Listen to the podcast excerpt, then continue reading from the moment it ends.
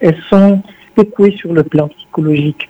parce que les médecins n'ont pas assez de temps pour les accompagner. J'en ai eu quelques-unes parce qu'on néglige toujours la prise en charge psychologique des malades de façon générale et notamment des fistuleuses. Vous savez, on est dans une société où la pression est énorme euh, du côté de l'environnement familial. Et si c'est une femme qui est mariée, donc euh, elle a un poids considérable sur les épaules, notamment le poids du mari. D'où l'importance, vraiment pour une femme mariée, quel que soit ce qu'elle rencontre comme difficulté et surtout comme difficulté d'ordre de santé physique ou santé mentale, la présence active, j'insiste beaucoup sur le mot active, tu dois vraiment l'épauler, l'accompagner si possible à chacune des consultations pour que la femme se sente épaulée par la personne avec laquelle elle partage son quotidien, elle partage sa vie. Et malheureusement, on a beaucoup d'hommes qui négligent cette dimension donc, du coup, ce sont des femmes qui vont se replier sur elles-mêmes et qui vont commencer à avoir ce qu'on appelle des symptômes psychosomatiques,